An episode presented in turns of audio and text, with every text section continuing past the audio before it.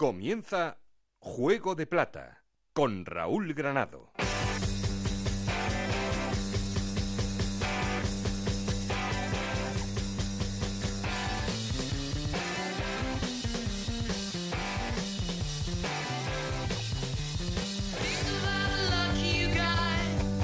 ¿Qué tal? Muy buenas, bienvenidos al capítulo 8 de Juego de Plata, el podcast de Onda Cero en el que os contamos todo lo que pasa en la Liga 1,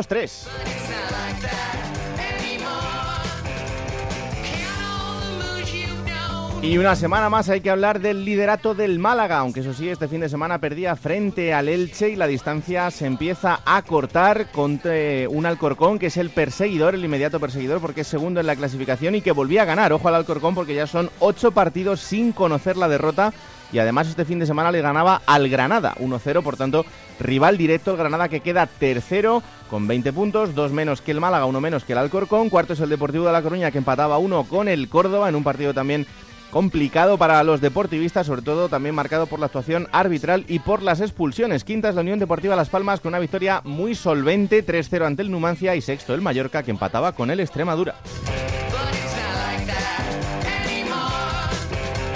Por abajo, Tenerife, Cádiz, Córdoba y Nastic siguen metidos en problemas y la jornada nos deja una destitución más en los banquillos. Este fin de semana caía el entrenador del Zaragoza, Imanol Idiáquez. Diez partidos de liga, dos victorias, cinco empates y tres derrotas.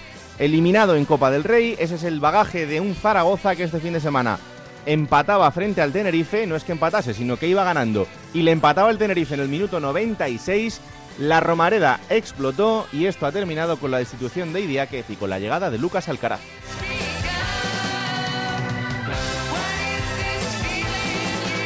Y ya sabéis que queremos seguir en contacto con vosotros y para eso tenemos un perfil de Twitter que es arroba juego de plata y un correo electrónico juego de plata gmail.com. Aquí conmigo está el auténtico cerebro de este programa, Alberto Fernández, con Ana Rodríguez en la producción, con Nacho García los mandos técnicos. No estoy solo porque... Esto es Juego de Plata el podcast de Onda Cero en el que te contamos todo lo que pasa en Segunda División.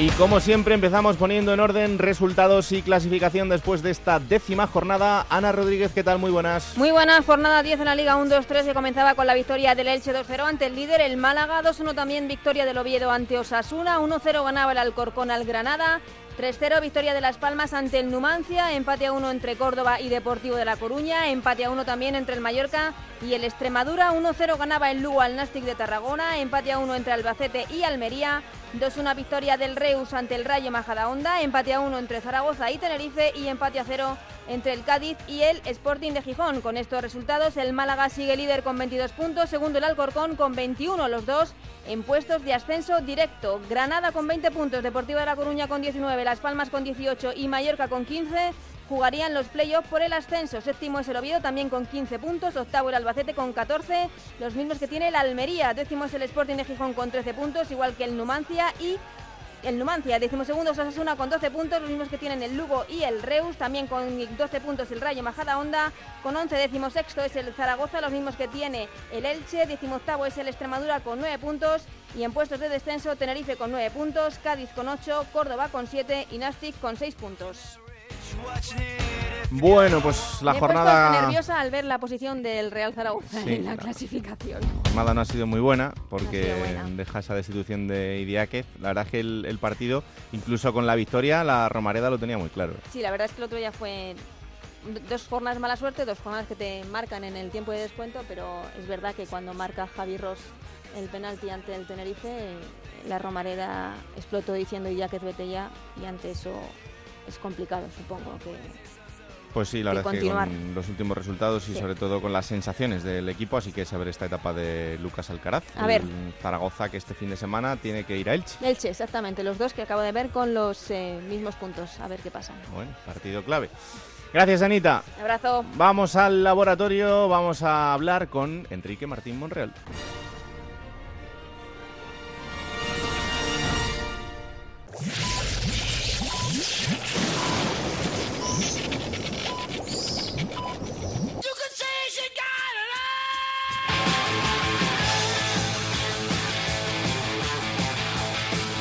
En Onda Cero, Juego de Plata con Raúl Granado.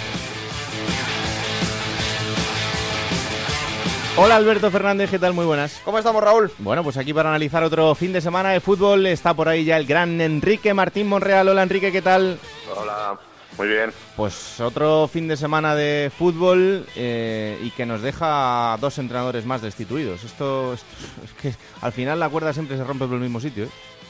Sí, esto es claro. Ya eh, eh, estábamos comentando por ahí que, el año pasado pues hubo no sé cuántas destituciones también, 17, 18, eh, bueno, pues es una constante en el fútbol, el entrenador eh, cada vez es la persona más factible o, la más fácil a la hora de, de tomar decisiones, pero bueno, esto sabemos todos los que estamos en esta película que que cuando estás pues tienes que trabajar a tope y, que no te empapelen. Y, y cuando no estás pues bueno pues estás ahí pues pues eh, informado a tope de todo por si en un momento dado toca eh, pues eh, tener una opinión con propiedad de todo lo que hay no hmm. el teléfono manténlo con cobertura eh que yo creo que te va a empezar a sonar ten cuidado bueno bueno bueno, siempre lo tenemos abierto, o casi siempre, pero bueno, con si toca bien, si no toca, pues nada, tranquilidad. Claro que sí. Eh, luego lo hablaremos un poco más, pero mm, eh, donde sí creo que hay un trabajo de entrenador que se está notando este año un montón, porque además el grueso de la plantilla es más o menos el mismo que la temporada pasada, es en Alcorcón. A mí me parece increíble el trabajo de Cristóbal Parralo y más allá de los resultados, eh, el meritazo que tiene el Alcorcón. Sí, bueno, lo que pasa es que al final todo se traduce para, para la labor de, del entrenador de turno, pues eh, cuando hay buenos resultados, todo el pensamiento de, de, todo el entorno es hmm. más positivo, ¿no?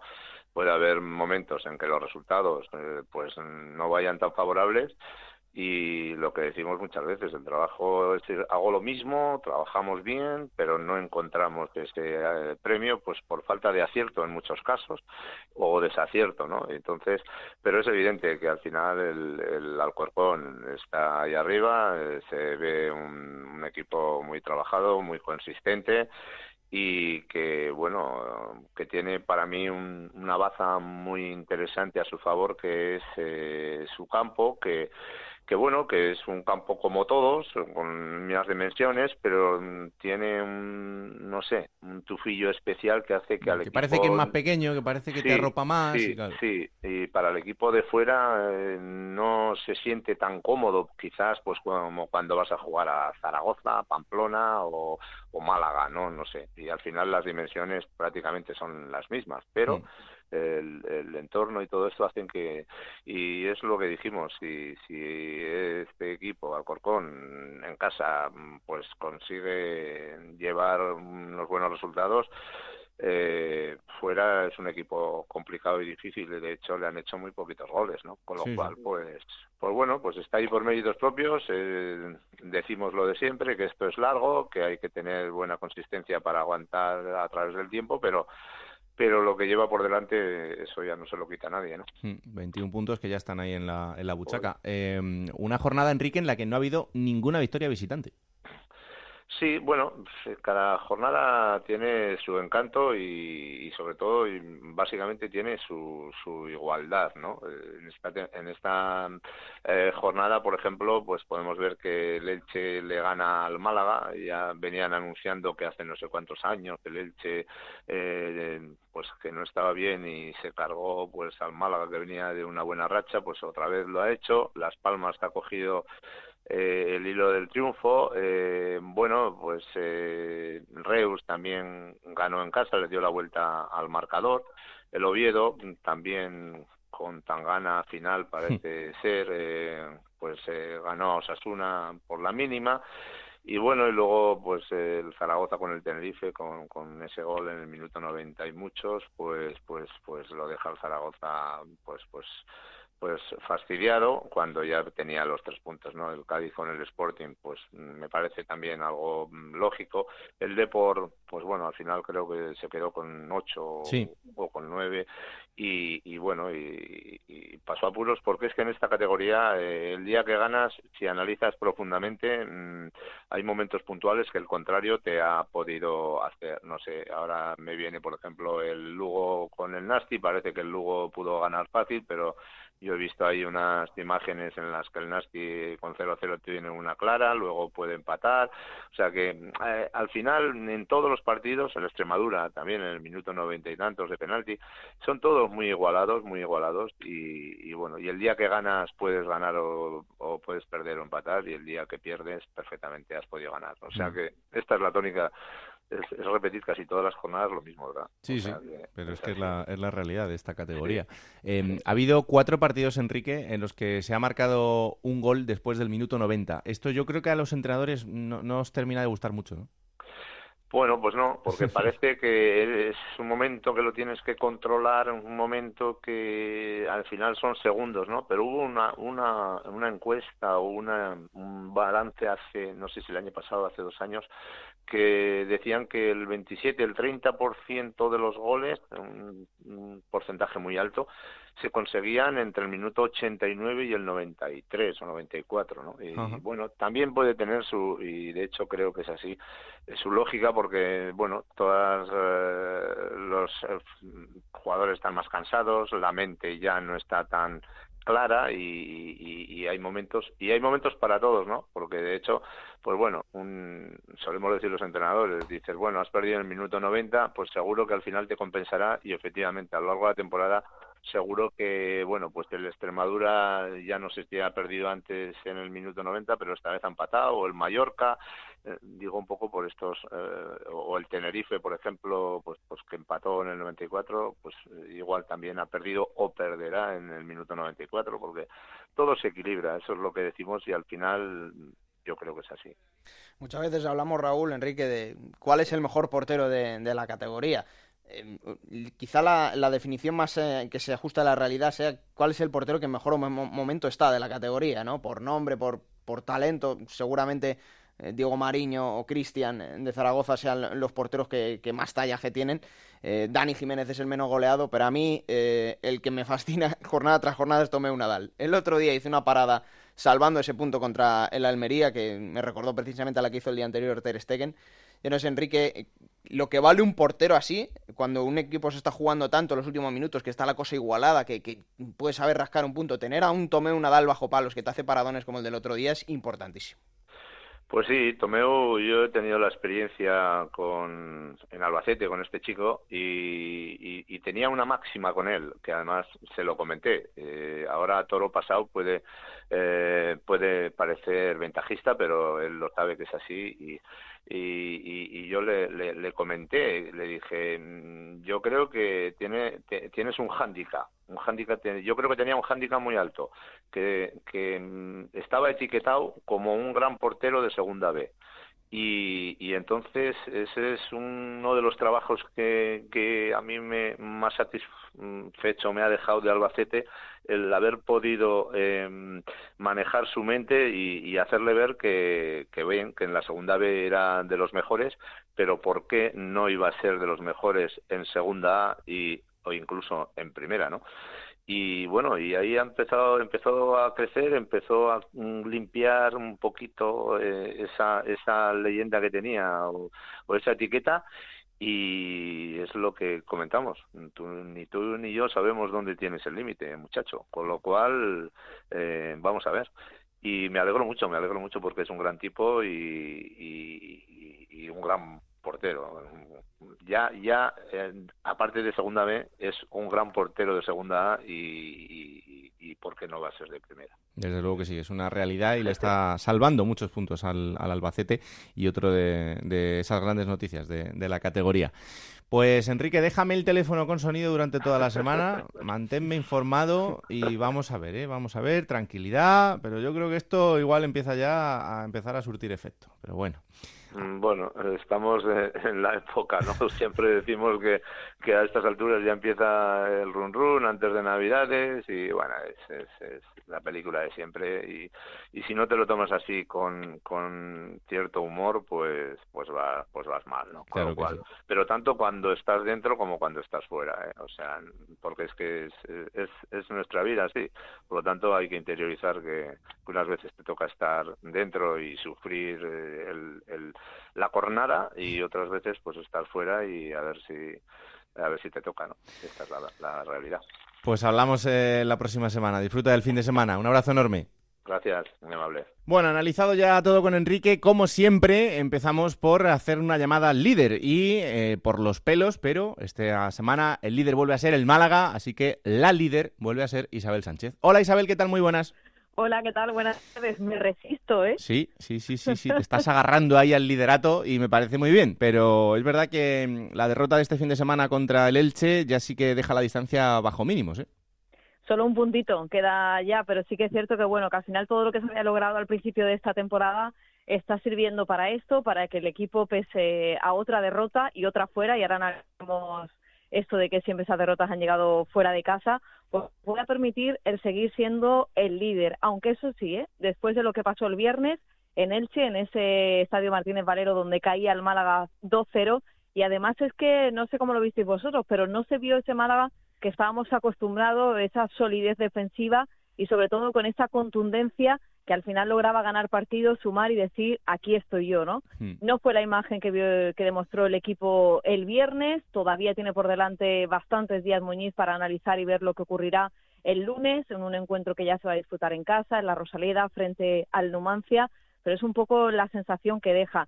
Las derrotas, decíamos, han llegado prácticamente todos los puntos que se han ido, que han ido faltando, han sido fuera de casa. Se han ganado de los cinco encuentros dos se ha empatado uno y han sido dos derrotas, ¿no? Las que ha sufrido el conjunto fuera. ¿Y qué ocurre? Pues que sí, que viene el Numancia a la Rosaleda, pero luego hay dos salidas seguidas y dos salidas complicadas. Así que tendrá que, pensar Muñiz en todo este aspecto. Para el lunes se piensa ya en posibles recambios, en posibles alternativas a ese once, porque también este Málaga solía ocurrir que hacía cambios y que suponían el revulsivo. Jugadores como Hicham jugadores como Ontiveros salían y estaban su clase, sorprendían al rival y se lograba la victoria. No ocurrió esto el viernes, así que a lo mejor se podría decir aquello de que habrá que tirar de banquillo de esos jugadores que están pegando fuerte. Un caso de estos es el canario Héctor, que en los entrenamientos y en los amistosos que se han desarrollado funciona, tiene gol y veremos si puede recobrar la titularidad o por lo menos salir y demostrar que tiene también su hueco en esa plantilla del Málaga. Yo fíjate que mm, eh, no digo que, frivolizando, ¿no? Pero es verdad que el otro día, a pesar de perder, eh, al equipo le vi una alegría después del partido de decir, bueno, pues sí, hemos perdido un partido, pero esto forma parte de la competición, estamos bien, esto puede pasar. Encima, cuando la derrota es fuera de casa, pues parece que se amortigua un poco más. Eh, y ya te digo, no es que evidentemente los jugadores saliesen contentísimos después de perder el partido, ni, ni Muñiz, pero que sí veo esa tranquilidad, ¿no? De que el equipo sigue funcionando a pesar de que de vez en cuando, pues, pues te toque perder. Sí, claro, lo dijo aquí en un acto ayer Dani Peco, que mencionaba que no vamos a ganar todos los partidos. Muñiz señalaba que esta es la realidad de la categoría en la que estamos jugando. No se puede todo, el Elche estaba necesitado de puntos, lo demostró en su juego y en su estadio y esto es lo que, lo que viene ocurriendo y así va a ser la temporada, decía Muñiz, no nos creamos que esto va a ser un, un camino de rosas, eso es cierto, pero lo bueno es que sigue manteniendo la línea el equipo, pese a que lo que nos vimos no nos gustó demasiado, sobre todo al malaguismo, pero la línea está ahí, oye, ahí está el equipo arriba, ¿no? Aunque sea mm. un solo punto. Al final se lo toma como una mera anécdota. Tampoco veo por qué no tienen que hacerlo, o sea, es una segunda derrota de la temporada, tercera juntando la de Copa del Rey. Creo que este Málaga, si empieza a seguir tropezando, ya pueden preocuparse, pero ahora mismo no veo por qué no tienen que tomárselo como una mera anécdota. Mm. Bueno, sí, pues es cierto, y sobre todo pensando en ese calendario que tiene ahora, ¿no? El lunes decimos contra el Numancia, luego las dos salidas que son a Pamplona y a Gijón, campos complicados, a ver qué, es lo que ocurre y la alerta pues hay que ponerla, pero será más adelante, todavía no, ¿no? Desde luego que sí, porque llevamos solo 10 jornadas y el equipo, de momento, las eh, sensaciones han sido muy, muy buenas y eso es lo que dice la, clasificación. Es verdad que cada vez con menos distancia, pero también es cierto lo que decía Isabel, que esa distancia ganada al principio es la que tiene ahora de, de colchón. Pues atentos estaremos a lo que haga el líder el fin de semana frente al Numancia en la Rosaleda. Gracias, Isa. Un beso para vosotros. Un abrazo muy fuerte. Em, ya os decía en la entrada que la noticia del fin de semana es la destitución de Idiáquez en Zaragoza. Esos datos, si los repasamos, son 10 partidos de liga, 2 victorias, 5 empates, 3 derrotas, eliminado en la Copa del Rey. Eh, bueno, pues es el bagaje de un Zaragoza que más allá de los puntos, porque tiene muy pocos, es decimosexto en la clasificación con, con 11 puntos, eh, son eh, más allá de, los puntos, como decimos, son las sensaciones y lo que transmite un equipo que es verdad que ha perdido una figura tan importante como la de Borja Iglesias, y lo estáis viendo en primera división cómo está funcionando este delantero, pero el equipo no termina de carburar y también hay que decirlo con las lesiones que tampoco le están acompañando en este tramo inicial de la temporada, pero Idiáquez ya es historia en el Zaragoza. Onda Cero en Zaragoza, Rafa Feliz, ¿qué tal? Muy buenas. Hola, Raúl, muy buenas. Pues eh, lo ibas contando paso a paso, primero en Radio Estadio, después en el Transistor, eh, primero la destitución de Idiáquez, después que Lucas Alcaraz iba a ser el sustituto y se ha ido cumpliendo todo. Ahora pues se abre una nueva etapa.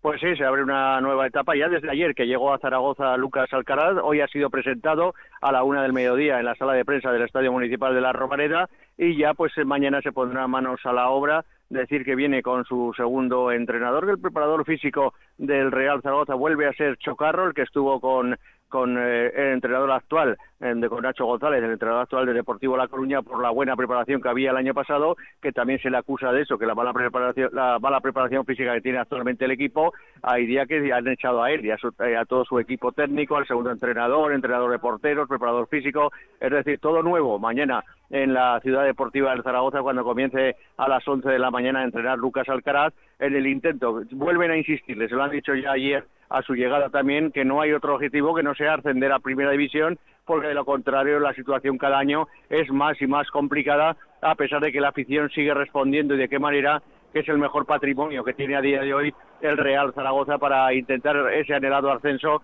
a primera división, que son seis temporadas ya en segunda, y la verdad que un club como el Zaragoza con 27.000 abonados es un, eh, un, tema que no, que no se puede resistir mucho tiempo. Mm, es verdad que mm, el otro día el Zaragoza iba ganando hasta el minuto 96, pero incluso ganando la Romareda ya eh, se volvió a girar contra el entrenador, volvió a gritar eso de idea que es vete ya, pero es que encima la manera de empatar fue súper cruel, Rafa, porque en el minuto 96 recibir ese gol Sí, pero sobre todo se le acusaba también después del partido por parte de la afición del Real Zaragoza el cambio que hizo de sacar un central precisamente para defender esas jugadas y precisamente con, tres centrales te llega el gol de cabeza en un centro lateral, una falta lateral y eso la afición no se lo perdona, no se lo perdonó a Luca, a Imanol Idiáquez y se le pedía por eso más eh, juego por parte del Real Zaragoza porque la gente a lo largo del partido tuvo muchísimos eh, minutos en los que las pitadas eran grandes hacia el Zaragoza que se le veía sin ideas y claro la preocupación está que va a dar igual que venga Lucas Alcalá porque el problema es de futbolistas no hmm. porque en el centro del campo la baja de Guaras que con esa fulvalgia que le impide rendir al 100% y que yo creo, eh, ojalá me equivoque, que acabará pasando por el quirófano porque de lo contrario no podrá rendir conforme se espera de él y por lo tanto las bajas son muy, muy importantes a día de hoy para el Real Zaragoza. Tiene a Margual, tiene a Álvaro Vázquez, es decir, tiene a los dos goleadores, a los dos que vinieron a hacer los goles para el Real Zaragoza eh, fuera de los terrenos de juego. Pues situación complicada y además eh, para analizarlo en profundidad en cuanto al fútbol del equipo, ¿no? Porque el Zaragoza ha marcado 12 goles que son los mismos que ha marcado el Málaga, por ejemplo, pero es que al Málaga le ha marcado 6 y al Zaragoza 11 y eso teniendo uno de los mejores porteros de la categoría como es Cristian Álvarez y que además está en un nivel de forma extraordinario, así que... un problema, Raúl, es que el equipo no gana en la Romareda desde agosto. Se partió contra el Rayo Majadahonda. Entonces, si los partidos de casa al final es donde se te empiezan a escapar los puntos, vas restando diferencias con el resto de equipos que en casa sí que están sacando resultados. Claro. No, y además, además Alberto, ¿cómo se le ganó al Rayo Majadahonda? Que también habría que analizarlo. que también, que tuvo grandes ocasiones por haber empatado como mínimo el partido y que el fútbol que hacía día que no acababa de gustar a la Romareda y el, eh, ayer eh, el director deportivo no lo dijo claramente pero es evidente que se apostó por un, un, entrenador inexperto y que no ha salido bien, que ha sido un fracaso en el Real Zaragoza, que ojalá eh, pueda volver a entrenar, pero claro, no había entrenado en segunda división tampoco en el fútbol español y eso pues lo ha notado mucho el Real Zaragoza y yo creo que él mismo, ¿eh? Pues le deseamos toda la suerte del mundo a Lucas Alcaraz en este arranque. El primer rival va a ser el Elche, que es un rival directo, porque ahora mismo el Zaragoza es décimo sexto y el Elche décimo séptimo, ambos empatados a 11 puntos. Lo contamos el fin de semana. Gracias, Rafa. Un abrazo. Y hay que hablar de eh, la otra cara, que es la del Tenerife, que es verdad que sacaba también un punto, pero las sensaciones fueron otras. El equipo sigue en descenso, también una situación complicada para el equipo de José Luis Oltra, pero no sé si hay un poco más de tranquilidad en la isla, así que nos vamos hasta allí con el compañero Yendi Hernández. Hola Yendi, ¿qué tal? Muy buenas. Muy buenas. Bueno, pues eh, un partido en el que el Tenerife yo creo que recuperó sensaciones, a pesar de que tuvo que esperar hasta el último minuto con ese gol de infarto en el minuto 96 para marcar ese, ese empate, porque si no se habría ido de la Romareda sin los tres puntos. Pero más allá del resultado, yo creo que en el juego eh, sí empezamos a ver ese Tenerife un poquito mejor.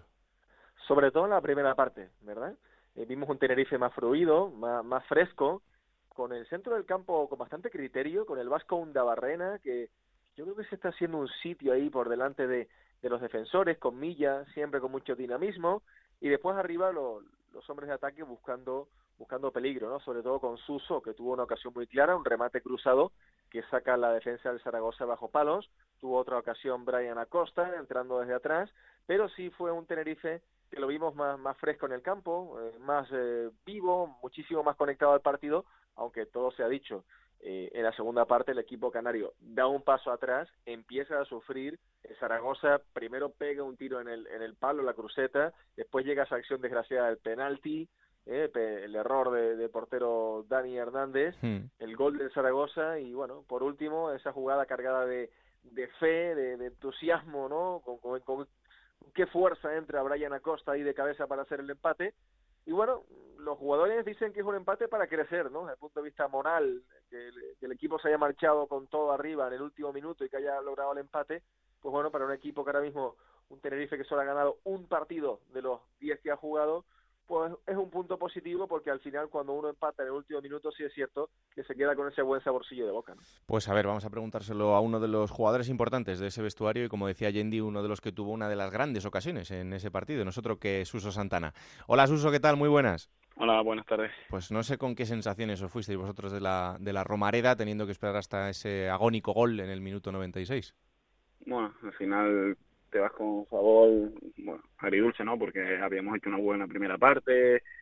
Eh, es cierto que el Zaragoza en la segunda parte, quitando 20 minutos, los primeros 20 minutos estuvo mejor que nosotros, pero bueno, después ya se igualó la segunda parte y que sobre todo la primera yo creo que, que merecimos ir por irnos al descanso por delante, ¿no? Hmm. En esa ocasión de gol que, que tienes, que es fantástica, que ¿cómo lo viste? ¿Lo tuviste claro desde el principio? Sí, la verdad es que lo estaba viendo dentro, ¿no? Porque un lateral y, bueno, yo creo que ya al final defensa es un buen trabajo, la sacó, formó la suerte para, para nosotros. Pero bueno, al final así, yo creo que incluso así, con esa ocasión, es cierto que no hubieron muchas ocasiones, pero sí es cierto que marcamos el, ritmo del partido, jugamos lo que lo que habíamos trabajado y, yo creo que en la primera parte fuimos superiores. Hmm.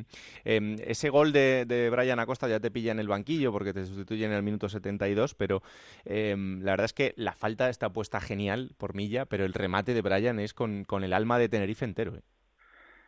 Sí, porque bueno, al final ha sido un buen remate, un buen balón que, que ha puesto Milla y sobre todo el remate de Brian que ha sido espectacular y y, como mínimo si, si nos teníamos que llevar algo de Zaragoza era, era un empate, ¿no? Al final lo conseguimos, pero bueno, eh, al final creo que tenemos que dar un paso adelante, eh, ser un poco más ambiciosos y, empezar a sumar de tres y, si queremos escaparnos de abajo y, llegar arriba. Mm. Fíjate que este partido ha terminado después con la destitución del entrenador del, Zaragoza. Llevamos solo 10 jornadas, pero em, esto ya es algo que también vosotros habéis vivido en vuestras propias carnes en esta temporada con la destitución de, de Echeverría y con la llegada de José Luis Oltra. Em, por el nivel que tiene la competición este año, yo creo que las urgencias están llegando cada vez antes, ¿no? Sí, como tú dices, el nivel de, de la segunda este año es muy grande. Eh, hay equipos que, que, bueno, históricamente han estado en primera división y, es cierto que, que, está que está siendo muy buena, ¿no? Ah, pero como tú dices, las urgencias cada vez llegan antes y, y es lo que tiene el fútbol, ¿no? Al final es más fácil echar un entrenador que, a los jugadores y, y como yo siempre he dicho que que no es plato de buen gusto que echen a un entrenador y sobre todo si, si es el tuyo pero bueno, al final, como te digo, esto es el fútbol y siempre he dicho, no, si alguien tiene que dar un paso adelante somos los futbolistas en, cualquier caso y, eso es lo que tenemos que hacer aquí en Tenerife para para salir de esos puestos de, descenso ahora mismo. Mm, eh, yo, antes de la destitución de, Echeverría, los días anteriores hablaba con algún compañero tuyo y me decía, pues si es que el míster no es el problema, es una cosa de que esto tiene que empezar a funcionar y ya está. Em, no sé cómo habéis vivido ese cambio de entrenador y, y la llegada de Oltra, un hombre que conocéis perfectamente. Bueno, como te dije antes, no nos plato un gusto que, alguien se quede sin su puesto de trabajo por, por nosotros o por, por la situación que, que no conseguíamos ganar, ¿no? Al final todo se marca en resultados y es cierto que, que no hemos sacado buenos resultados. Con la llegada de Oltra es un, un entrenador que, conoce la casa, conoce cómo es Tenerife y, y bueno, y nos ha dado esa tranquilidad que, que esperemos que llegue cuanto antes los, los, buenos resultados sobre todo, ¿no? Porque bueno, estamos cogiendo la dinámica que él quiere porque era totalmente diferente a la de creo que tenemos que hacerlo. Mm, sí, además, bueno, es un hombre que lo tenemos muy claro. Él eh, basa el juego primero en, en, apuntalar lo que tiene que ver con lo defensivo y a partir de ahí generar el, generar el resto. Eh, tú eres un jugador importante en esa plantilla, en ese vestuario. ¿Tú qué tal con él? Bien, la verdad es que desde su llegada ha estado bien, he contado con muchísimos minutos y, y bueno, trabajando día a día para, para demostrar que puede seguir contando conmigo y, y ya está. Pero mm. bueno, la relación es buena. ¿Se hacen muy largas las semanas, Uso, cuando el, el equipo está ahí en descenso y, y, da tanto vértigo de ver qué pasa en las jornadas y, y, estáis ahí abajo? Sí, y bueno, sobre todo se hacen muy largas cuando no ganas, ¿no? Claro. O como... Pero bueno, es cierto que cada semana tenemos una revancha y lo que queremos es que llegue el partido el sábado cuanto antes, trabajar bien durante la semana para llegar en las mejores condiciones y, y, hacer el trabajo que, que, venimos haciendo y que seguramente llegará a los resultados cuanto antes. ¿no? Mm, el, el, próximo rival no es precisamente fácil porque es el Alcorcón, pero eh, bueno, es verdad que están en una buena dinámica, pero a mí me da la sensación desde que ha arrancado la temporada de que en esta liga eh, puedes ganar y te puede ganar cualquiera. Sí, es una, una liga que, que, bueno, no sabe por dónde puede salir, ¿no? Al final es tan igualada que, como tú dices, ¿no? Al final te gana cualquier rival, eh, independientemente que esté en la posición de la tabla y, y igual no el otro día lo vimos con el Málaga con el Elche Málaga y bueno así sucesivamente que cada semana es una sorpresa ¿no? y, y esta esperemos ganarla nosotros pues a ver seguro que tiene por ahí Yendi alguna pregunta antes de despedirte Yendi todo tuyo bueno Suso yo eh, personalmente sí quería preguntarte por el estado de forma, ¿no? Eh, en un equipo como está el Tenerife ahora mismo, eh, que ha estado tan plano, con tantas dificultades de, de cara a gol, el hecho de tú coger el brazalete de capitán e intentar tirar del carro, ¿no? Eh, no sé, ¿cómo, ¿cómo lo estás llevando día a día?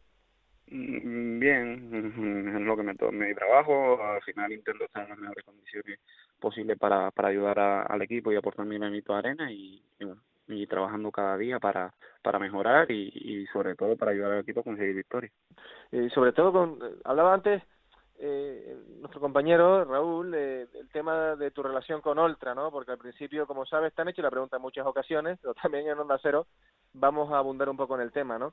Se habló demasiado quizás de, de esa polémica de cuando Oltra, bueno, un poco tuvo un pequeño roce contigo en una etapa profesional anterior, pero yo creo que eso quedó ya muy atrás, ¿no? Y ambos han sido lo suficientemente maduros, tanto Oltra como tú, para saber que, que ahora mismo este Tenerife eh, o, o apela a la unión y hacer frente común o el equipo se, se mete en la parte baja de la tabla, ¿no?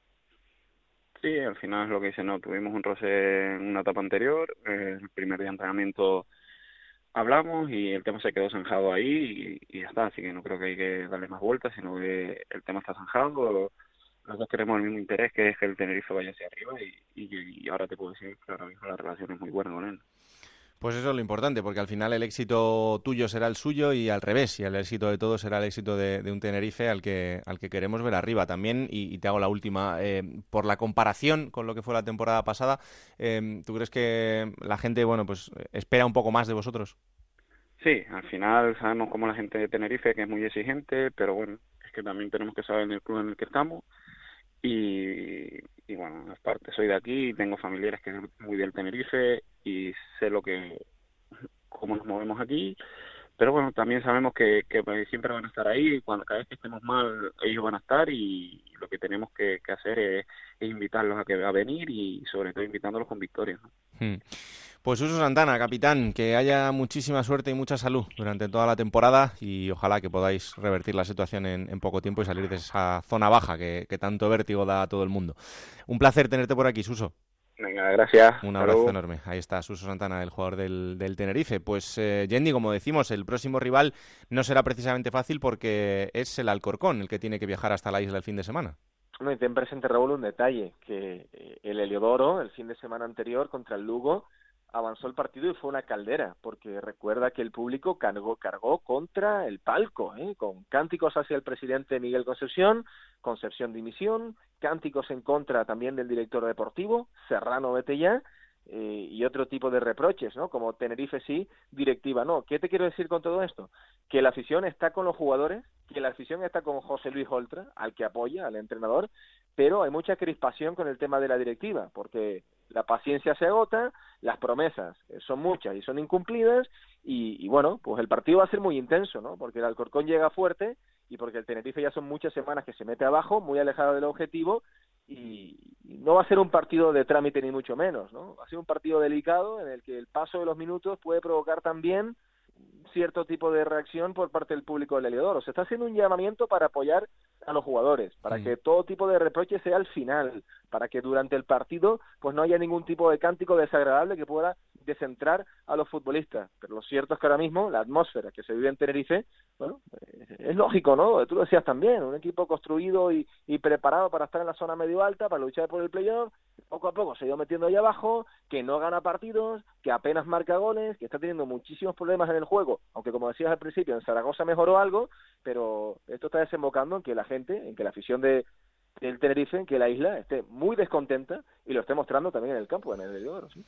Eh, evidentemente la situación es complicada y el equipo se está, se está viendo ahogado en este primer tramo de la temporada, pero bueno, todavía hay tiempo para, para revertirlo y atentos estaremos a lo que pase este fin de semana en ese partido. Gracias, Yendi.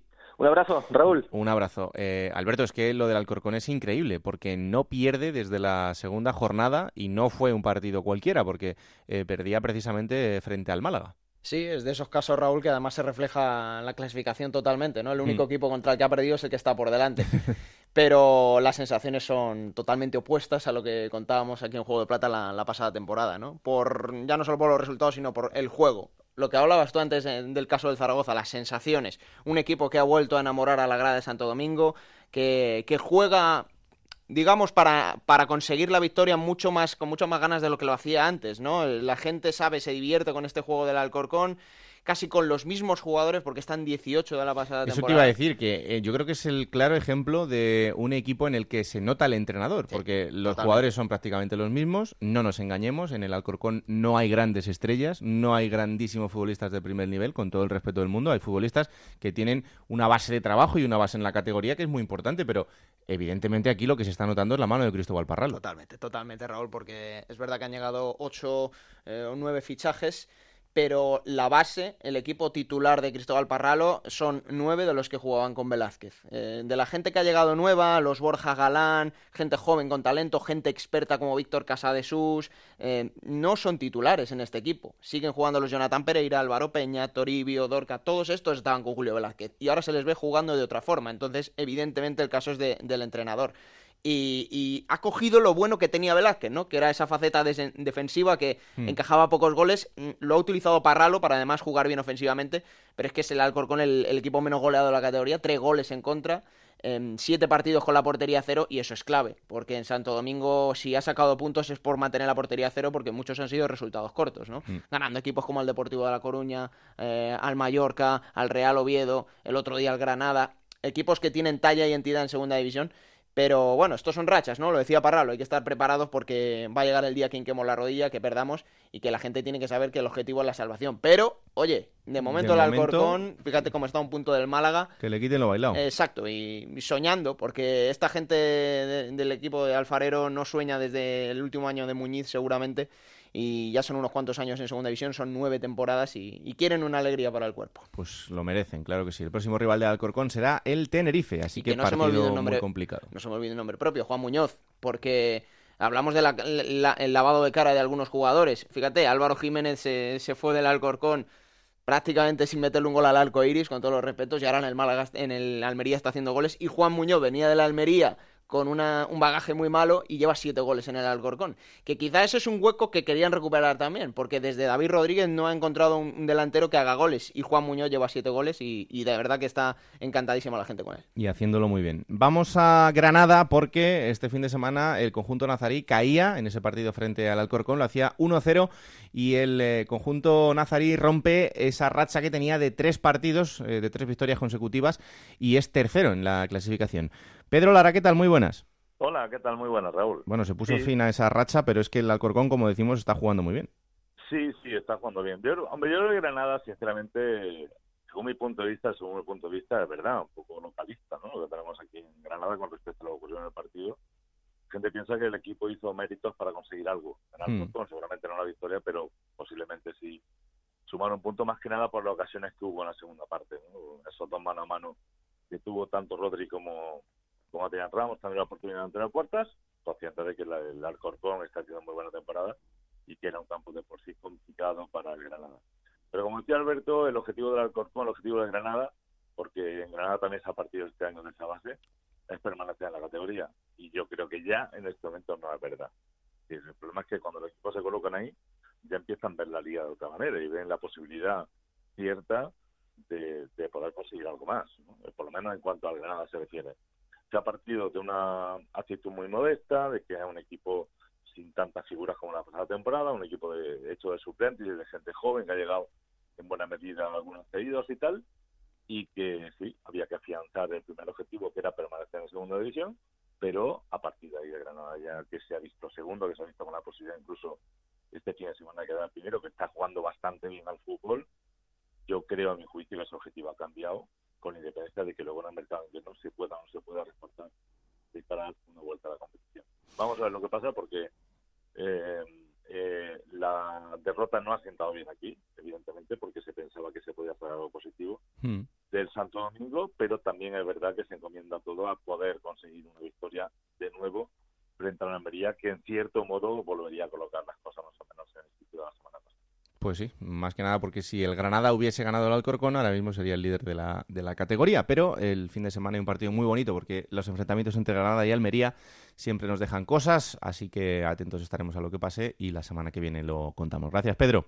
Muy gracias, Raúl, un abrazo. Vamos a otra ciudad en problemas que es Cádiz. Eh, el Cádiz sigue vigésimo. Este fin de semana conseguía un empate a cero frente al Sporting de Gijón en Carranza y no sé cómo están las cosas por allí, así que tenemos otro protagonista escuchando que ya vamos a saludar. No es otro que Marcos Mauro, el eh, central del conjunto gaditano. Hola Marcos, ¿qué tal? Muy buenas. Hola, ¿qué tal? Buenas. No sé qué sensaciones os quedaron después de, de ese enfrentamiento en el que por momentos el Cádiz eh, fue un poquito mejor que el Sporting.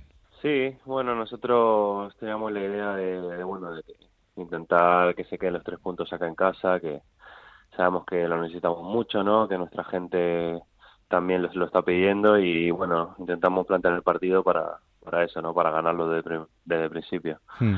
Sí que es verdad que, que el Sporting sabemos que era un equipo muy bueno, ¿no? Que tiene en sus filas gente muy experimentada, gente en primera.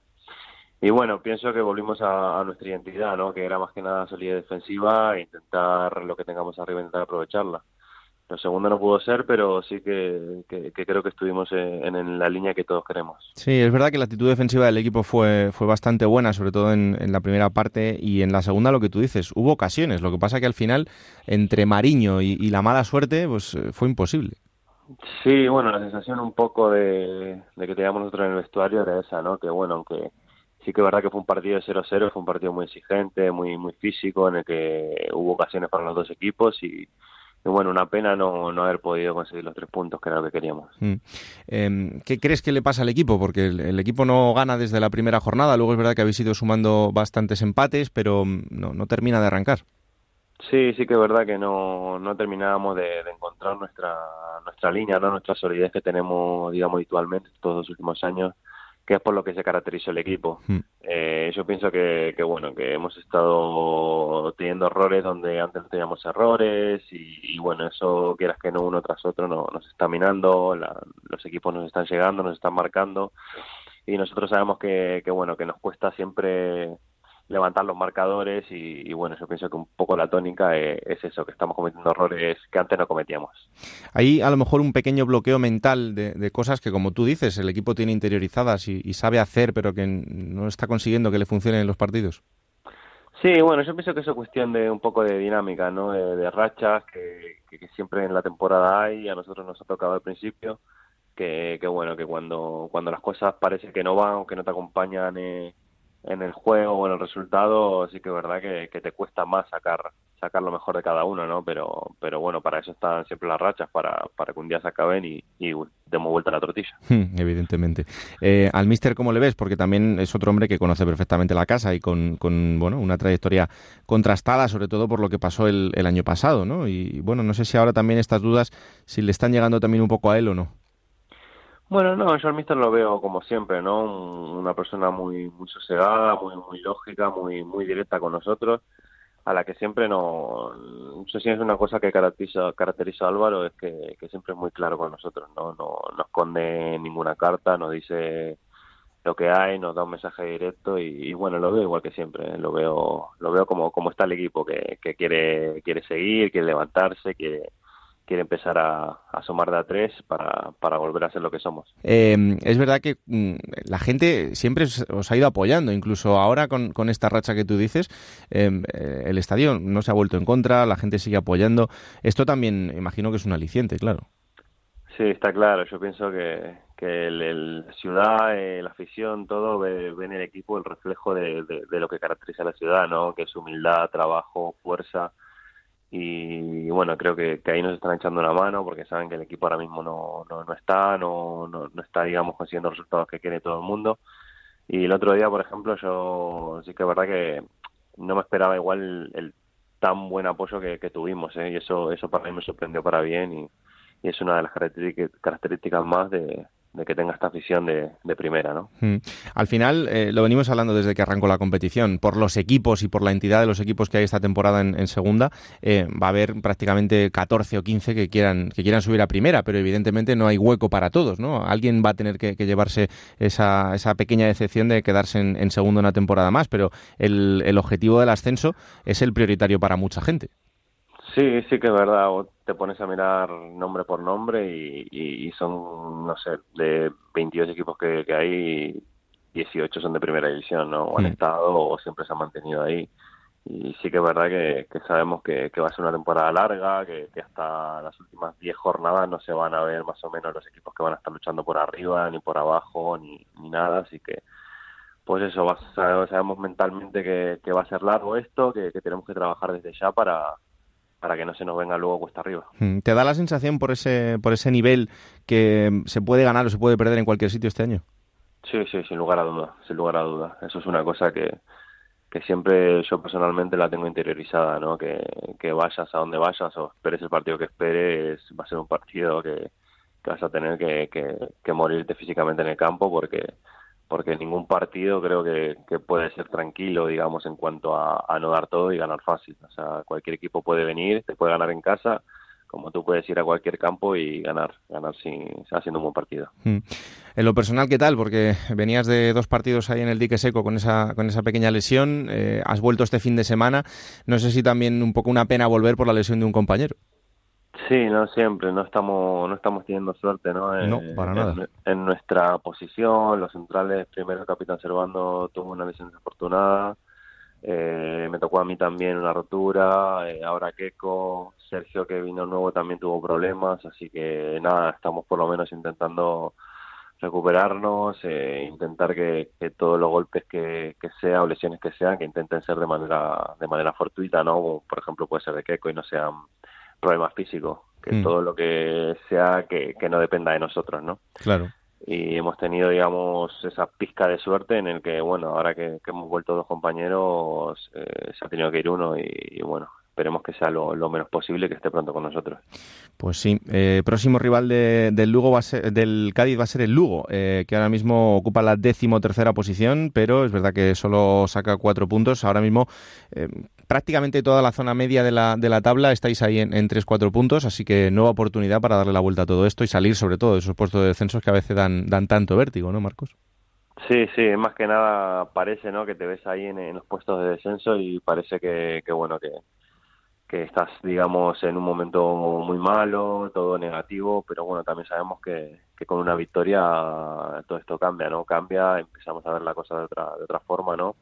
Pienso que, que Lugo puede ser una, una plaza bastante buena para nosotros, una oportunidad importante, que, que bueno, eso sabemos que tienen un, un fútbol muy atractivo, un fútbol más de toque y nosotros vamos a intentar poner nuestro, nuestro estilo de juego y, y traernos los tres puntos. Mm.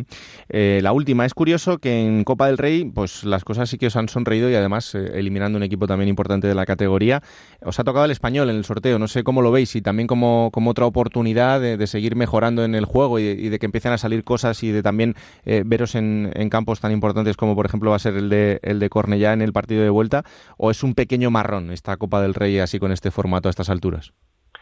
Bueno, mucho, muchos piensan ¿no? que, sí, que puede ser un, impedimento para no centrarse en liga o, como, como tú dices, un marrón, mm. una tarea extra, pero yo personalmente lo veo como, como una bonita competición en el que, en el que bueno, nosotros justamente ahora entramos, entramos con segundas divisiones, me refiero, y a mí se me asemeja mucho a partidos de liga, ahora contra primeras, más todavía, un aliciente más, digamos, para para poder demostrar que, no hay tanta diferencia, intentar dar la sorpresa, ¿no? Nosotros siempre también para los que menos juegan puede ser una, una oportunidad grande para, para demostrar que estamos en un buen momento y, e intentar dar el salto al fin de semana, poder jugar más.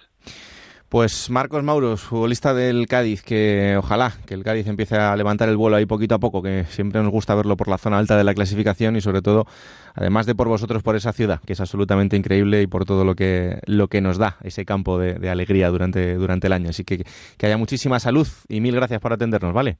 Muchas gracias a ustedes. Eh. Chao. Pues ahí está, Marcos Mauro, el futbolista del Cádiz. Eh, analizamos también con nuestro compañero José Antonio Rivas lo que significaba ese empate a cero del Cádiz conseguido este fin de semana frente al Sporting. Vámonos hasta Cádiz. Compañero José Antonio, ¿qué tal? Muy buenas. Hola, ¿qué tal? Muy buenas, Raúl.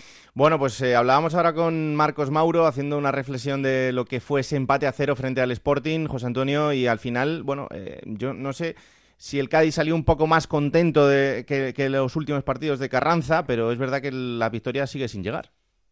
Pues sí, eh, yo creo que el otro día lo, lo, comentábamos por aquí también, que quizás pues los aficionados pues no sé si se conforman con muy poco o es que están acostumbrados de, momento en este inicio de temporada a que las cosas no salgan bien y cualquier signo de, mejoría pues lo agradecen, ¿no? Eh, también se hacía por aquí un símil hospitalario que el enfermo pues ha pasado de, de la UBI a planta y eso es un poquito la sensación que, se tiene después de los dos últimos partidos, del de Copa del Rey, donde el equipo además de dar buena imagen sí consiguió la victoria, y el otro día frente al Sporting, que es verdad que se recuperó la solidez defensiva, el equipo estuvo bien, estuvo intenso, incluso creó varias ocasiones, pero pues sigue ese mal endémico del Cádiz eh, en esta temporada que no es otro que, la falta de gol. Ha probado ya con, con, los cuatro delanteros, el otro día con, con Manu Vallejo de punta de lanza, sin, sin ser un delantero puro, pero lo cierto es que el equipo pues le cuesta un mundo eh, convertir las pocas ocasiones que suele tener, por otra parte. Decía Marcos ahora que a Cervera no le ve nervioso, que al final el míster tiene muy claro el objetivo. Eh, bueno, eh, también la situación de verte en esa zona baja de la clasificación da un poco de vértigo, sobre todo para un equipo como, como el Cádiz. Pues sí, en los últimos años, desde que llegó precisamente Cervera, pues el equipo no ha estado acostumbrado a estas cosas. Es verdad que, que siempre en estas dos últimas temporadas ha habido malas rachas, ¿eh? ha habido épocas de siete, ocho partidos sin ganar, más o menos igual que ahora, pero nunca, es cierto que nunca el equipo se ha visto tan abajo y metido ya de lleno en puestos de, descenso. Eh, el otro día el entrenador en rueda de prensa post partido decía que bueno que quizás tiene que darle vueltas y buscar otro tipo de soluciones porque el Cádiz y esto pues es, es obvio no no es tan fuerte por fuera por las bandas como en las últimas temporadas porque la baja de Álvaro García se nota sin lugar a dudas Salvi tampoco está en, su mejor momento y que por eso pues tiene que intentar buscar otro otro sistema. El otro día lo que intentó en la segunda parte pues es eh, intentar que esa velocidad que normalmente tiene el Cádiz pues estuviera en la delantera más que en las bandas y buscar pues otro otra manera ¿no? de llegar a la portería contraria. Bueno, pues este fin de semana el Cádiz tiene que visitar Lugo, eh, otro partido importante también para esa nueva oportunidad, para salir del descenso que intentará aprovechar el conjunto cadista, así que atentos estaremos. Gracias, José Antonio. Y además, y además lo hará, perdón, Raúl, sin, sin que Koyevic, que bueno, pues tiene esa lesión en el brazo, que es otro de, los de los males del Cádiz de esta temporada, que bueno, no está teniendo precisamente suerte con, con las lesiones. Y tampoco estará José Mari, que parecía que ya estaba cogiendo un poquito la forma, pero que bueno, pues eh, por acumulación de, de, amonestaciones, el otro día pues, eh, pues ir del banquillo a protestar una acción cuando ya estaba había sido sustituido, pues le costó esa quinta amarilla y no podrá estar el centrocampista roteño tampoco en el ancho car. Las bajas siguen siendo importantes y haciéndole mucho daño al conjunto cadista, así que vamos a ver sobre todo intentando evitar que, sean por esas lesiones de, de larga duración, pero atentos estaremos a lo que pase. Gracias, José Antonio. Un abrazo. Vamos a una ciudad donde están bastante más contentos este fin de semana porque es una de las victorias más holgadas de, de la jornada. Las Palmas le ganaba 3-0 al Numancia. Compañero Jorge Peris, ¿qué tal? Muy buenas. Hola Raúl, muy buenas. Bueno, una victoria amplia, una victoria de tranquilidad que deja al equipo eh, en quinta posición después de esa última derrota. También, no solo de la última derrota, sino de los últimos tres partidos que parecía que dejaban alguna duda. Bueno, pues eh, volver a ganar y hacerlo así, yo creo que despeja un poco de esas dudas, ¿no? Exacto, recuperando entre comillas la normalidad en tres partidos sin ganar y tres partidos, Raúl, no lo olvides, sin encajar un gol y, y se rompió la sequía de, de, de, manera contundente ya en los primeros 20 minutos la Unión Deportiva Las Palmas ganaba 2 a 0, bueno, en el primer minuto ya ganaba la Unión Deportiva Las Palmas 1 a 0, recuperando además jugadas de, de estrategia, que eso por estas latitudes hacía tiempo que, que no se veía, y recuperando la mejor versión de Las Palmas que esta temporada ha sido eh, en el partido ante el Málaga en casa, con esa victoria 1-0 y en la segunda parte ante la Romareda. En cualquier caso, yo sigo echando de menos un partido completo, brillante de la Unión Deportiva Las Palmas, porque a pesar del 3-0, a mí no me disgustó nada el Numancia, que en la segunda parte embotelló durante buena parte de, de, de, esa segunda mitad de la Unión Deportiva Las Palmas, pero ¿qué ocurre? Que cuando además por primera vez desde que arranca la temporada eres capaz, eres valiente y alineas a futbolistas como Araujo, Rafa Mir, Rubén Castro, hombre, la vida se ve de, de, de, de, otro color y de otra manera. Fíjate que Araujo abre el marcador, eh, eh, bueno, con, con, la facilidad que le da Juan Carlos porque, porque se equivoca el portero en la salida y casi que con, con el muslo marca Araujo, Rafa Mir en el 20 de la primera mitad marca de, de cabeza y solo le faltó a Rubén Castro eh, marcar. Por cierto que, que, el Moña, como se le llama aquí, lleva cinco jornadas sin, sin Eso te iba a decir, que empezó muy bien, sí, pero parece que se sí, le ha secado sí. un poco la, la, pólvora. Sí, pero te digo una cosa, es que no está, no está teniendo mm, siquiera oportunidades, no es que... Eh, y eso es lo peor, ¿eh? eh lo digo por eso, mm. Eh, porque si Rubén estuviera viendo viendo puertas, eh, disparando a portería y poniendo a prueba a los porteros rivales, todavía, bueno, encuentras la coartada. Es que, es que no marca por lo que sea, pero es que ni siquiera está eh, disparando a puerta, no está encontrando balones, el protagonismo lo está adquiriendo ahora Rafa Mir, que fíjate, con el sub-21 está que se sale, y con la Unión Deportiva Las Palmas lleva otros cuatro bolitos, y Araujo, que por mucho Raúl, que, que porque es inevitable, ¿no? Cuando un futbolista tiene esos comportamientos extradeportivos durante mucho tiempo, uno eh, tiende a verlo con otros ojos, pero, pero al final lo que queda es un futbolista que tiene una calidad tremenda, que le demostró en la década de Atenas y que cuando sale revoluciona el partido, es rápido, eh, tiene gol y, y, bueno, Araujo va a ser importante en esta Unión Deportiva Las Palmas, que vuelvo a repetir, y por aquí se, me enfadan porque siempre le busco un perro a Las Palmas, pero es que yo creo que estamos todos de acuerdo. Yo no, me falta por ver 90 minutos completos de la Unión Deportiva Las Palmas y un fútbol brillante, brillante, que es el que tiene que, que, ofrecer con la plantilla que tiene. Pues vamos a ver si este fin de semana lo consigue porque el partido va a ser importante. Mallorca-Las Palmas, el quinto contra el sexto, así que la Unión Deportiva Las Palmas que tendrá que visitar Mallorca y veremos qué, qué pasa en este partido que, que, será importante entre dos conjuntos que están haciendo un buen arranque de temporada, pero es verdad que en algunos tramos de, de los partidos pues todavía nos dejan alguna pequeña duda, pero en fin, Las Palmas está llamado a ser uno de los equipos importantes durante todo el año. Lo contamos el fin de semana. Gracias, Jorge. Un abrazo. Un abrazo muy fuerte. Y otra ciudad en problemas es Tarragona. Eh, el Nastic volvía a caer este fin de semana, es el colista, una semana más, y perdía en ese partido frente al Lugo 1-0 y ha terminado también con la destitución de su entrenador de Gordillo. Compañero Pedro Rodríguez, ¿qué tal? Muy buenas. Muy buenas, Raúl. Bueno, pues eh, la verdad es que más o menos eh, se podía intuir esa destitución, pero eh, llegaba después también de, de esa nueva derrota porque el equipo, más allá de las derrotas, es que tampoco está mostrando sensaciones de, mejoría. No, eh, la realidad es que no. Ha hecho simplemente seis puntos de 30 posibles en, en este inicio de liga. Eh, el equipo que junto al Cádiz es el equipo que menos goles ha conseguido con un total de seis y es el segundo equipo que más goles recibe con un total de 17. Son números que empeoran y mucho la situación, por ejemplo, que el equipo tenía hace un año, que tampoco era buena, pero estaba en esta misma jornada con 11 puntos y estaba fuera del descenso, números que han provocado, como decías tú, la destitución eh, ayer por la noche de José Antonio Gordillo como entrenador del Nastic, el técnico que dirigió la sesión de entrenamiento programada ayer por la tarde con jugadores suplentes y no convocados del partido contra Lugo, una sesión que duró una hora y en la que pues se pudo ver al entrenador cabizbajo y consciente de que pues eran los últimos momentos como, como técnico del Nastic El míster que antes de las 7, antes de que se iniciase la reunión del Consejo de Administración, se marchó de las instalaciones del club como un día normal y a la espera ya en casa de que pues se le comunicase la destitución, cosa que ocurrió, como decimos, casi tres horas después de, de la reunión, una decisión que ya se intuía, como decías tú la semana pasada, cuando al técnico pues se le dio el ultimátum y con la derrota en Lugo que prácticamente se pues sentenció a José Antonio Gordillo. Mm, y encima este fin de semana hay que recibir al Oviedo en casa, o sea que el partido también se las trae. Sí, y veremos a ver. Eh, se esperaba que ayer eh, se anunciase el nombre del nuevo entrenador. Eh, no fue así. Se espera que durante el día de hoy se dé a conocer quién será el nuevo técnico del Nastic, el equipo que hoy tiene jornada de descanso, que volverá mañana a los entrenamientos y a las órdenes, suponemos, del nuevo entrenador. Y visita complicada esta semana la de la del Oviedo, que, es un equipo que ahora pues viene en buena racha y al Nastic se le, se le sigue complicando la situación.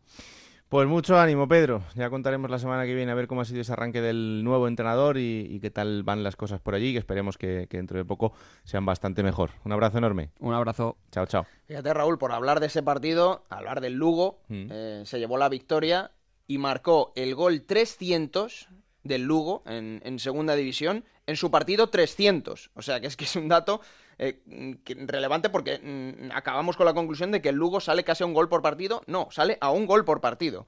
Eh, 300 tantos en 300 partidos y además lo tuvo que hacer un hombre que es una institución en, el Ángel Carro como es eh, Carlos Pita, mm. ese gol 300. Es un dato interesante, un dato curioso.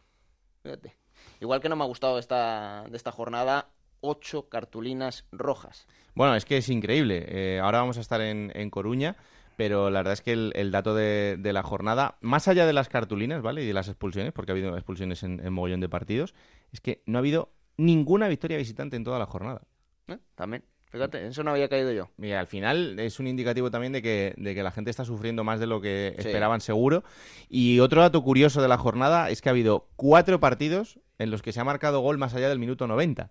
Sí, eso y es verdad. en muchos casos, en algunos no ha servido para, para cambiar el resultado del partido, pero en otros sí por ejemplo, en ese, en ese partido en la Romareda del que hablábamos antes. Pero... Y el del Extremadura en, en Son Mois, que fíjate, yo pensaba, dijo Juan Sabas, si ganamos en Mallorca me vuelvo nadando a la península. Digo, cuidado, que Juan Sabas igual se tiene que volver nadando porque el Extremadura acabó muy bien el partido, es verdad, marcó en el minuto, eh, pasado el minuto 90.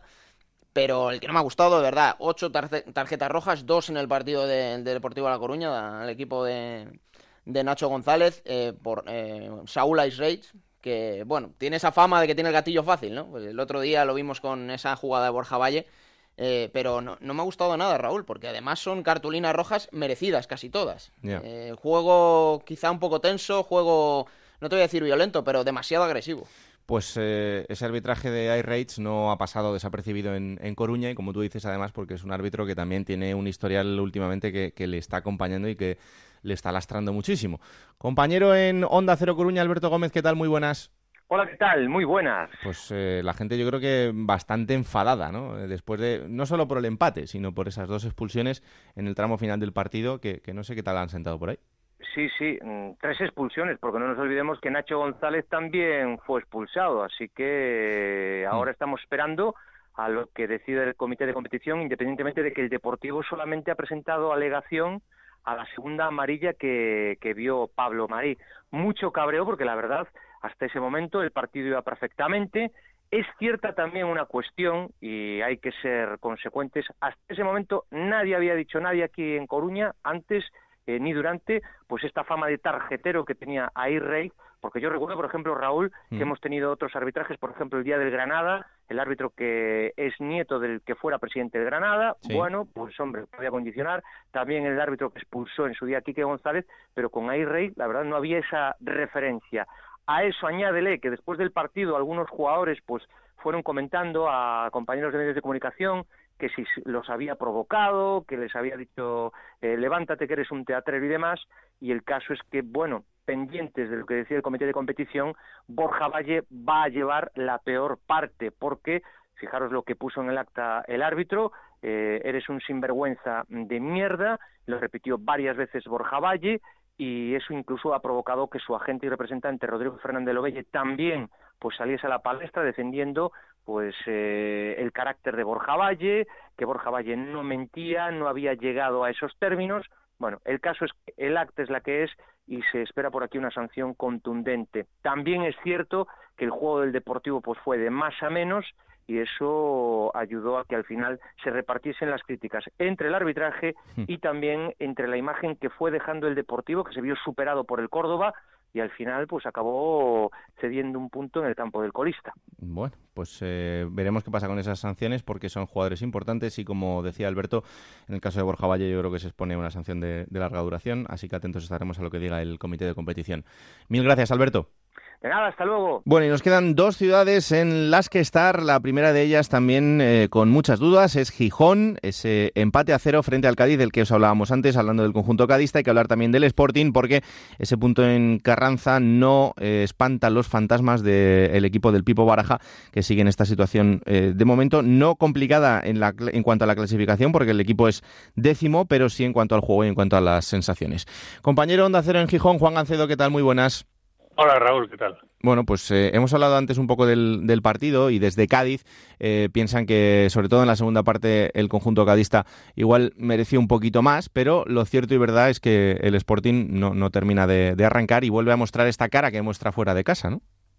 Sí, es una historia repetida. Yo creo que el Sportingismo ha visto muchísimas veces ya este partido, no solo esta temporada, sino la temporada pasada. Un equipo que sale los primeros 15 minutos bien, con cierto espíritu ofensivo, pero luego no sabemos por qué un extraño motivo eh, empieza a recular, se mete atrás y acaba pues dando por bueno el empate prácticamente desde el minuto 20. Si es verdad que hay una jugada muy clara en el minuto 28, un gol anulado a Djurjevic que yo creo que es legal, que el jugador está como máximo en línea, si no está por detrás de la defensa. Además, en esa jugada hay una mano previa clarísima en un cabezazo de, de Robin Hood que le asiste, una mano de del central del Cádiz y bueno, pues quizás ese gol sí debió subir al marcador o por lo menos haber pitado penalti, pero aquí en Gijón ni siquiera eso ha servido de excusa, nadie se encomienda al error arbitral porque el equipo hizo tan poquito que dan por bueno el punto y gracias. Un Hmm. Sporting que no acaba de arrancar y que no parece que tenga visos de hacerlo a corto plazo. Eh, al final, eh, yo creo que esto ya va mucho más a- allá de, la figura del entrenador, de Rubén Baraja, que evidentemente también tiene su cuota de responsabilidad, pero yo creo que la gente, y vosotros lo habéis ido avisando durante todo el verano, eh, y era algo obvio, yo creo, eh, la planificación de este año y en la figura de Miguel Torrecilla, yo creo que tiene que hacer una profunda reflexión de la plantilla que se ha confeccionado esta temporada. Sí, lo que pasa es que ellos siguen empeñados en que lo han hecho todo bien. Eh, ya lo decía el año pasado Miguel Torcía, pese, pese al fracaso, y lo transmiten desde el Consejo ahora. Dicen que hay que tener paciencia y hay que esperar. Precisamente cuando cerraron la plantilla con Jurjevic y con Álvaro Jiménez, que fueron los últimos en llegar, y con Noblejas, que venía de no jugar más que 50 minutos en el Córdoba en toda la temporada, dijeron que habían ido a este perfil de futbolistas extranjeros sin eh, demasiada experiencia, por no decir ninguna, en España, desconocidos para el gran público porque se buscaba rendimiento inmediato. Bueno, pues ahora dicen precisamente todo lo contrario, que hay que tener paciencia y que esperar porque se tienen que adaptar. Bueno, es la cantinela de siempre. eh, desde luego yo creo que Baraja es el último responsable eh, al nivel de los jugadores de la situación deportiva. Digo el último porque él entrena la plantilla que le da Miguel Torrecilla y Miguel Torrecilla hace la plantilla que le da la gana porque se lo permite el Consejo. Así que me cuesta creer, bueno, me cuesta creer. Eh, sé que va a pasar eso, todos sabemos que va a caer eh, Baraja el primero, pero me cuesta creer que el Consejo, llegado el caso y adoptando la, la decisión de destituir a, Baraja, que está sentenciado por el Molinón, esa es otra, eh, me cuesta creer que no se cargue en el mismo pack a, a Miguel Torrecilla, porque ya el año pasado la plantilla eh, distó mucho de lo que se esperaba y de su rendimiento, y este año pues la cosa ha ido a peor, y además se han roto todos los eh, principios básicos de un club de cantera como el Sporting, si es que alguna vez los tuvo, que esa es otra. Debería de tenerlos, pero yo soy de la opinión de que quedan muchos años sin, sin, sin principios, sin cuatro líneas básicas de club de cantera que hay que cumplir obligatoriamente. Pues sí, eh, y a todo esto, el fin de semana, el Sporting tiene que recibir al Córdoba, o lo que es lo mismo, la vuelta de José Ramos Sandoval al Molinón, que yo creo que generará ya bastante indiferencia, ¿no, eh, Juan? Sí, bueno, yo creo que de Sandoval poco se van a acordar, aunque sí es cierto que aquellas declaraciones que hizo el año pasado en el penúltimo partido de Liga, cuando el Sporting visitó Córdoba, Hmm. eh, no, el penúltimo no, el último. El último, la última partido de jornada. Liga, cuando, exacto, cuando el Sporting perdió la, la tercera posición en beneficio del Zaragoza, bueno, él hizo unas declaraciones, bueno, medio, ya sabes cómo es él, medio, medio a peñas, medio a los medios y diciendo que se iban a comer al Sporting. La verdad es que se comieron al Sporting, aquel partido del Córdoba fue muy superior. Pero bueno, no sé si alguien tendrá ganas ahora de, poner la puntilla a Sandoval. Pero es curioso porque Sandoval ahora puede caer frente al equipo en el que logró la salvación, si es que da una mala imagen en el Molinón. Baraja puede caer en el Molinón, porque yo creo que la afición lo tiene sentenciado y a poco que las cosas no vayan bien, van a ir a por él. Y luego encima en el palco puede estar Alfredo García Amado, que ahora es director general del Córdoba, escuchando los pitos contra una directiva que le echó a él después de llevar el club a la ruina dos veces. En fin, que es una un Y ya- totum revolutum Si, que, si que va a hacer rizamos más el rizo, si rizamos más Sí. el rizo, podemos rizarlo incluso diciendo que el fin de semana también puede terminar con Mitchell destituido en el Rayo Vallecano, que es el que sustituyó a los dos eh, en la temporada En, en el Rayo. O sea que imagínate hasta dónde llega la, la carambola. Pero, en fin, Pero que- bueno. que, le vaya lo mejor posible a los tres, que, que eso será alegría para tres ciudades que en este momento pues no están pasando por, por su mejor momento. Pero, en fin, eh, hablaremos eh, en eh, la próxima semana a ver qué pasa en ese partido. Gracias, Juan. Un abrazo, hasta luego, Raúl. Y la última ciudad que quiero visitar es Pamplona porque eh, Osasuna caía 2-1 frente al Oviedo en un final de partido además eh, bastante complicado para el conjunto de Pamplona, eh, con una tangana en los minutos finales, en fin, con todo bastante, bastante feo, pero es que además Osasuna no termina de arrancar esta temporada. Es verdad que los últimos resultados no habían sido malos, esta derrota es el primer mal resultado de los últimos cinco partidos, pero el conjunto en rojillo es décimo segundo en la clasificación. Javier Saralegui, ¿qué tal? Muy buenas. Hola, muy buenas. Bueno, un partido muy accidentado, ¿eh? Sí, la verdad que sí. Eh, que le- creo que fue Miguel Ángel Lotina el que dijo, a veces es mejor marcar en la segunda parte que en la primera. Eh, Pero ¿qué estás diciendo, no? Cuanto antes un gol mejor. Bueno, pues marcar en el minuto 3 de partido hizo que Osasuna diera un paso atrás, que cambiara su manera de jugar, que, que cambiaron, dieron paso atrás también en sus prestaciones respecto a fuera de casa en el último desplazamiento en Zaragoza, de manera que al final se complicó demasiado la vida. Unai García metió en las dos porterías, se metió en propia puerta el 1-1 en un despeje de cabeza y el equipo cometió una falta que nunca se debe hacer en el minuto 89 cerca del área, esas faltas que son más que un córner. Rubén falló en la salida, Osasuna ya estaba con 10 por una expulsión polémica de Lillo por doble cartulina amarilla y Osasuna se desquició, estaba desquiciado ya con el colegiado que había cambiado su, su criterio, no contra un equipo y a favor de otro, sino simplemente su criterio, permitió primero todo y luego empezó a cortar todo, ¿no? Con, con tarjetas. Y eso, más la actitud de Cristian Fernández Bolaños fue lo que llevó a esa tangana final y a que Osasuna perdiera los papeles. Eh, más allá del resultado de este fin de semana, eh, Osasuna está dando sensaciones un poco extrañas, porque al principio no terminaba de arrancar, luego en los últimos partidos, bueno, eh, se ha conseguido alguna victoria, eh, este fin de semana vuelve a perder, no sé, no sé cómo están las cosas por allí. En cuanto a resultados, es justo lo contrario del año pasado, cuando Sasuna era de los mejores visitantes de la liga, pero fallaba en casa.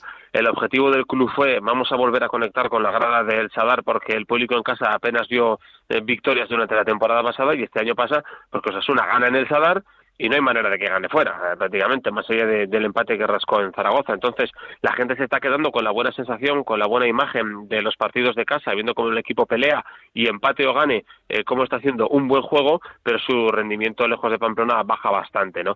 Más allá de eso, a estas alturas de la película, la gente tiene bastante interiorizado eso de que la liga es muy larga en segunda división y de que tener una de las mejores plantillas no te garantiza eh, arrasar en la categoría y, y estar permanentemente arriba. Sí que se esperaba más de esta plantilla hecha para lo que los jugadores nombran y la directiva no, que es subir a primera división. Pero bueno, hay una calma, eh, todavía no es una calma tensa siquiera, sino que hay calma en la Junta Directiva y en la afición, porque eh, por otro lado sí gusta lo que propone Yago Barrasate, sí gusta la, incluso la autocrítica permanente que hace el entrenador, la sinceridad al decir hoy hemos jugado, hoy sí hemos jugado, eh, así no vamos a ningún lado, hoy sí estamos acertando, entonces hay eh, una calma pues por la sinceridad y por la propuesta que ofrece el entrenador, más allá de que como siempre gustaría ver a alguien más de la, de la casa y de la cantera en el 11 y todas esas cosas. ¿no? Bueno, pues este fin de semana eh, Osasuna tiene que visitar el Wanda Metropolitano para enfrentarse al Rayo Majadahonda, un equipo que, como ya os hemos comentado, pues eh, está mostrando un inicio de temporada ilusionante, también con algún altibajo como el de este fin de semana, pero siempre con, los pies en la tierra para un recién ascendido a la, a la categoría, así que también atentos estaremos a lo que pasa allí. Gracias Javi, un abrazo muy fuerte. Hasta luego. En Onda Cero, la Liga Juego de Plata Hamel, el primer campeonato oficial de Juego de Plata en Futmundo.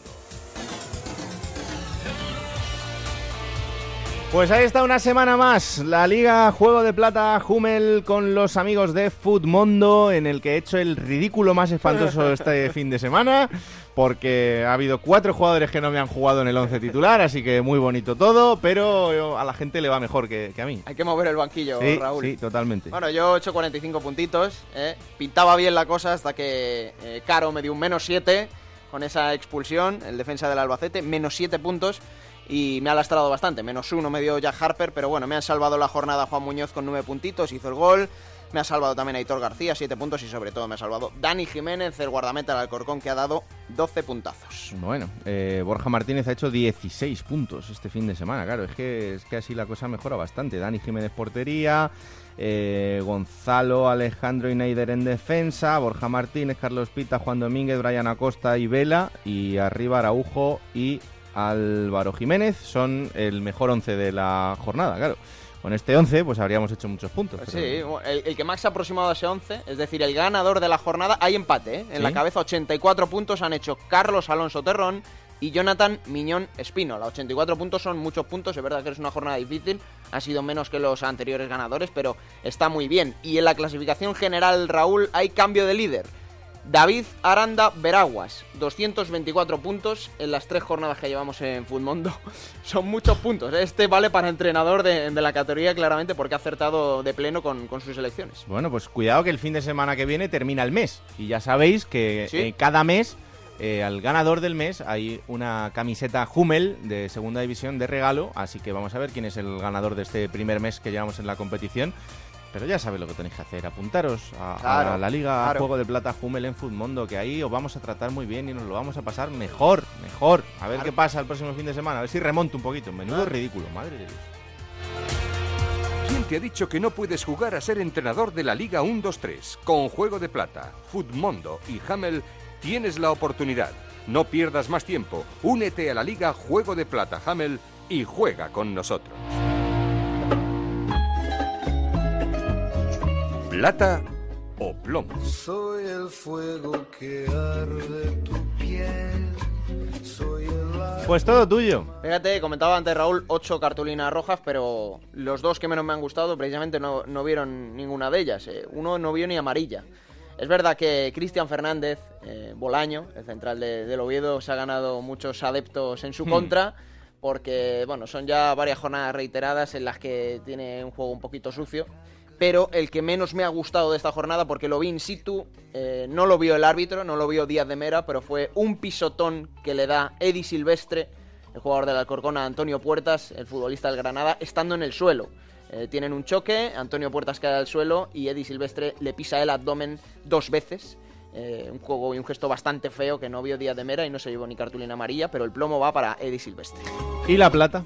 La plata, bueno, se deshacía en elogios Peris antes y es que es verdad que el chino Araujo tiene una calidad tremenda, cambia el partido, es eh, totalmente diferencial, hace un gol, tiene un palo y es eh, vital para esta Unión Deportiva Las Palmas y es uno de los mejores jugadores de la categoría, sin duda.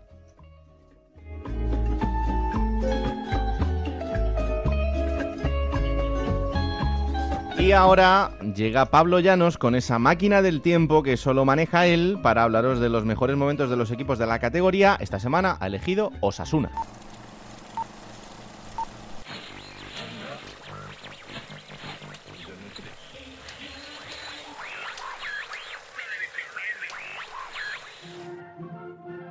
22 de febrero del año 2007. La actualidad política española se centra en el pacto antiterrorista. La princesa Leticia está a punto de dar a luz a su segunda hija, Pau Gasol. Se queda en Memphis y te lo agradezco, pero no, de Alejandro Sanz y es número uno en todas las listas musicales. Sin embargo, esta noche los ojos de toda Navarra miran a Pamplona, donde se enfrentarán el Osasuna y el Girondins de Burdeos en la vuelta de los 16avos de final de la Copa de la UEFA. Los rojillos habían empatado a cero en la ida en territorio francés y se lo jugaban todo en su estadio, el Reino de Navarra. Los de Burdeos habían demostrado ser un equipo rocoso y que no le pondrían las cosas fáciles a los de Pamplona. El colegiado Domenico Mesina pitaba el comienzo del partido El Cuco Ciganda salía con Ricardo, Javi Flaño, Cruchaga, Josecho, Corrales, Juanfran, Puñal, David López, Necunam, Soldado y Milosevic. Durante los 90 minutos del partido, Osasuna se lanzaba al ataque y trataba de conseguir un gol por todos los medios. El Girondín se esperaba defendiendo y dispuesto a salir a la contra. Raúl García sustituiría a Milosevic en el minuto 78 y Huevo salía en el 90 por Soldado. La prórroga comenzaba y el partido llegaba a su fin cuando parecía que la única solución para el partido eran los penaltis. Este peligro ha generado en todo el partido, cada vez que ha encarado, se ha ido de uno, de dos y hasta de tres. Veíamos el control de David López, atención al centro. Eso, mejor, mejor, mejor. De Osasuna ya va Nekunam. De Irán llegó Nekunam para meter a los Osasuna en octavos de final de la Copa de la UEFA en el último suspiro, en el último segundo.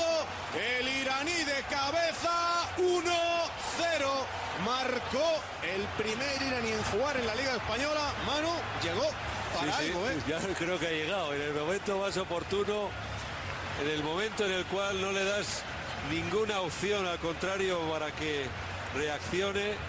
Y Muñoz estará diciendo, pero si a mí me han sacado para tirar un penalti. No creo que se enfade ya por eso. Osasuna ganaba en el último minuto y aquel año llegaría a las semifinales de la Copa de la UEFA donde caería ante el campeón, el Sevilla Fútbol Club, no sin antes derrotarles en el Reino de Navarra en la ida de las semifinales y dejar un equipo para el recuerdo. Vamos a conocer ahora de la manera en la que solo sabe Gonzalo Palafox a otro jugador de la Liga 1-2-3 en esta semana, Alejandro Catena del Reus. El test de Gonzalo Palafox.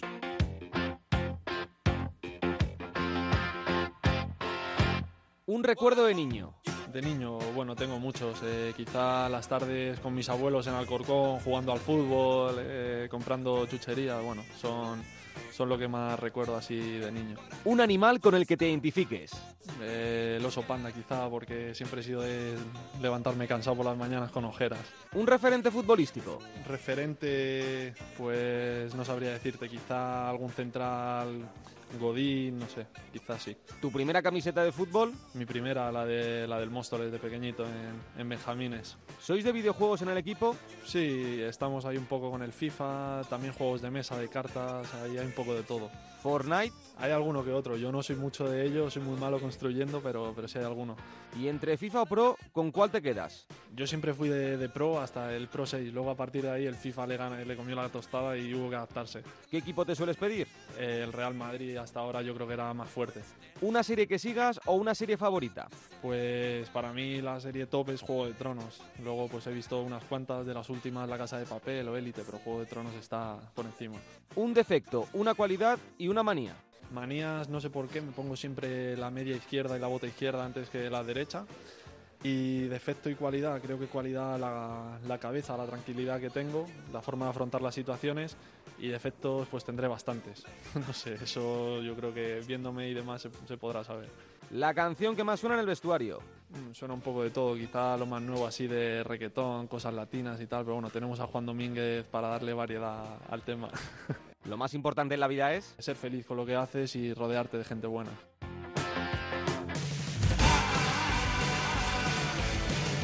Pues vamos con la próxima jornada que será la décimo primera. Y que se va a repartir en cuatro días, Raúl. Empieza el viernes en el Molinón a las 9 de la noche, Real Sporting Córdoba. Para el sábado, cinco encuentros. A las 4 de la tarde, Deportivo de la Coruña Reus. A las 6 de la tarde, dos partidos. Granada Almería, Mallorca Unión Deportiva Las Palmas. Y a las 8 y media, otros dos. El Club Deportivo Tenerife Alcorcón y el Lugo Cádiz. Para el domingo, cuatro partidos. A las 12 del mediodía, Nastigue Tarragona Real Oviedo. A las 6, Rayo Majadahonda Sasuna y Extremadura Albacete. A las 8 y media en el Martínez Valero, Elche Real Zaragoza. Y el lunes, un partido. A las 9 en la Rosaleda, Málaga Numancia. Bueno, pues hasta aquí el repaso de la segunda división. De la segunda B os digo que en el grupo primero es líder la Ponferradina, en el grupo segundo el Racing de Santander, en el grupo tercero el Hércules, en el grupo cuarto el Melilla. La semana que viene ahondaremos un poco más en la categoría de bronce del fútbol español, también con un nuevo protagonista de esta categoría, donde hay equipos muy, muy importantes. Pues hasta aquí este capítulo de Juego de Plata. Ya sabéis que tenemos por delante otro fin de semana de fútbol. Hay dos entrenadores nuevos, vamos a ver qué tal les va en este arranque. Hay equipos en problemas, en fin mogollón de cosas que van a pasar y que os contaremos en el próximo capítulo de Juego de Plata. Ya sabéis, cada martes disponible en onda 0.es a partir de las 5 de la tarde para que lo compartáis, lo disfrutáis y sobre todo le digáis a todo el mundo que existe este bendito programa que hacemos con tantísimo cariño para vosotros. Que la radio os acompañe. Chao.